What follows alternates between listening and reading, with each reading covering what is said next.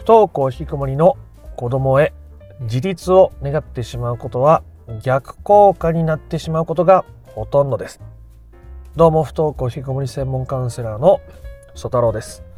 親御さんとしては将来この子にも経済的な自立をして、えー、一人で生きていけるようになってほしい。ただ今の生活態度家での様子学校行ってない昼夜逆転してるこの子は本当に将来自立して生きていけるんだろうか、ね、なんとか自立していってほしいと願う親御さんもとても多いです。でそれが逆効果になってしまっているということですね。子供が自立してくれたら子供に自立してほしい子供はどうやったら自立できるんだろうって親御さんが考えすぎていることっていうのはそれは逆に親御さんが子供に依存している状態になっているわけですね。だから親御さんが子供から自立する必要があるわけです。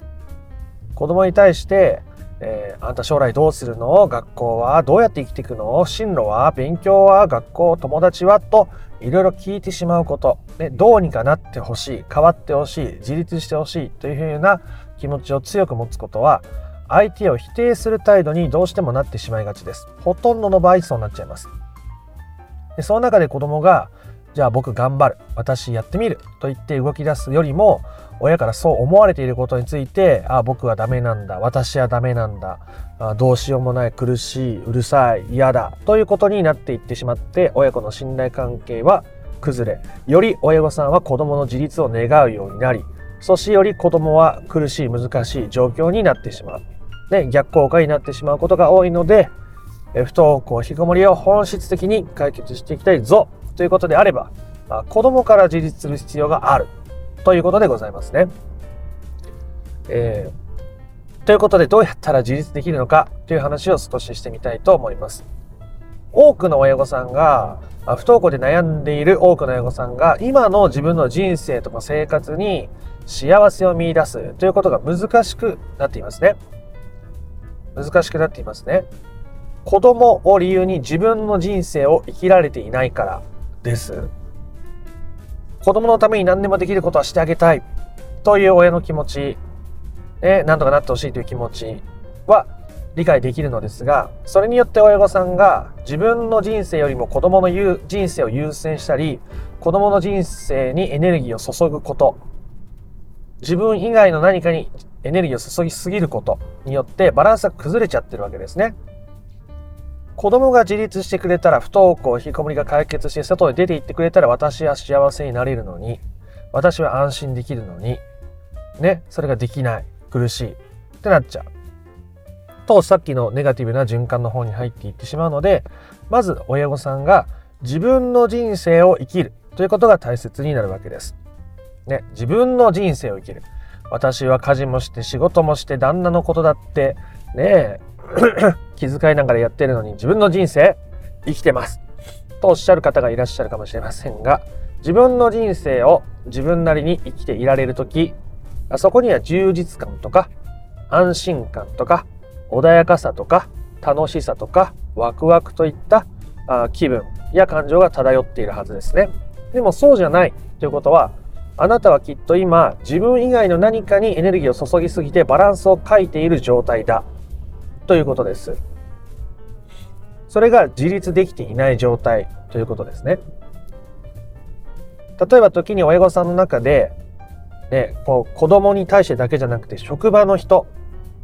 旦那さんの親にもすごい気を使ってこう顔色を伺ってしまうどうしても周りの顔色が気になるという方もいらっしゃいますそれも自分以外の何かを優先しようとしている証ですねそうなっちゃう気持ちはめちゃめちゃわかります。僕はもともとめちゃめちゃ人のことを周りを気にするタイプでした。高校時代の親しい友人からは、お前の人見知りは病気だって言われるぐらい、めちゃくちゃ周りのことを気にしていました。気になる気持ちはわかります。ただそれだと、子供から自立できない、子供の自立を阻むことになってしまうので、自分の人生にちょっとずつ矢印を向け直しましょうということをお伝えしているわけでございます。なので、どうやったら親御さんが自分の人生を生きられるのかということをもう少しお伝えしてみたいと思いますが、あ具体的な話をすると、親御さんが自分の好きな時間とか自分のための時間というものを用意していくことでございますね。一体今一日のうちどれだけ自分のための時間を持てているでしょうか、人によっては職場の時間がね本当にあの家庭から一旦離れて冷静になれる大切な時間や場所になっているって人もいるし人によってはねその仕事ですごく疲れて消耗しちゃっても家に帰ってまで子供のこと考えても本当苦しいみたいな人もいるし、ね、その一つ仕事って言っても、まあ、それが自分のための時間になっている人もいればそうでもなくなっている人もいるわけです。でどれぐらい自分のための時間を取れているでしょうか？ね、子供のための時間とりあえず置いときましょう。自分のための時間とりあえず大切にしましょう。ね。で、これは本当にどんな小さなことからでもいいわけです。僕は最初に自分のためにって行動しようって思った時にですよ、自分が本当に悩んで苦しくて、もう何がどうだかもうわけわからんというふうになっていた時に最初にした一歩は、コンビニのおにぎりお昼ご飯買う時に自分の好きなおにぎりの具を選ぶっていうことでした。まあ、それまではだから、まあ、値段がとか、ね、そういうことを気にしてなんか安いものとかなるべくコスパのいいものというふうに考えていましたがね、ちょっとだってコンビニで買うお金がね、こう何十円か何百円か増えたって、まあ、そんな生き死にに関わるもんじゃないし、自分がね、自分のために何かしてあげられることとしては、あ全然十分なことなわけです。まあ、人によってその今の状態によってこう必要なステップは違いますよ。コンビニでおにぎり買ってきてくださいって言ってるわけじゃないですからね。だからあなたにとって自分にとって今より自分のために時間を作るとか今より自分のためにお金を使うとか今より自分のために自分のエネルギーを注ぐっていうことを考えた時にどんなことを想像するのかってことを書き出してみてください。ね。ただでできることもいっぱいありますよ。僕は今日この車はね、運転して収録する1時間ぐらい前かな？に公園で散歩してきました。20分ぐらい。とても気持ちが良かったです。それも僕にとってとても大切な自分のための時間です。ね、自分のための時間です。今日は今のところ僕は夕食をあの準備する予定でいます。まあ、奥さんにはもうそう伝えてありますけど、それも僕は自分に余裕があるからできるわけですね。ね、散歩もせずに仕事ばっか根詰めてやって夕方ご飯作ったらイライラしちゃいますから僕。ね、それをしないように自分の状態を良くするように考えて行動してるわけですね。で散歩じゃなくてなんかなんかもっとヨガとかピラティスとかこうエクササイズがいいっていう人もいればねなんか違う趣味の時間かもしれないですし親御さんが自分の人生を生きていく子供に依存せずに生きていくことによって、えー、子供に関わる時間とか親御さんの中で子供のことを考えている時間ということが自然と減りますよねだって自分の好きなことに取り組んでいるから。もちろんいきなり頭の中からゼロになるわけじゃないと思います。やってる最中、取り組んでる最中でも頭の中で子供のことがちらつくかもしれません。ただ家にいて子供が隣の部屋とか同じ屋根の下にいてで、どうしても気になるな、どうするかな、ああするかな、どうしたらいいかなって考えてるよりは、よっぽど頭の中から少なくなってると思うんですね。自分の好きなことやってる時の方が。自分のためにエネルギーを注げている時の方が。なので、いきなりね、頭の中から子供がすっぽりね、こう抜け落ちて子供は子供ってわけで考えられないかもしれないですけど、とはいえ、ね、今より少なくする、ね、ベストをいきなり目指すんじゃなくて、ベターを繰り返していく、ね、改善を繰り返していくことによって、えー、子供からの自立も叶っていくというわけでございます。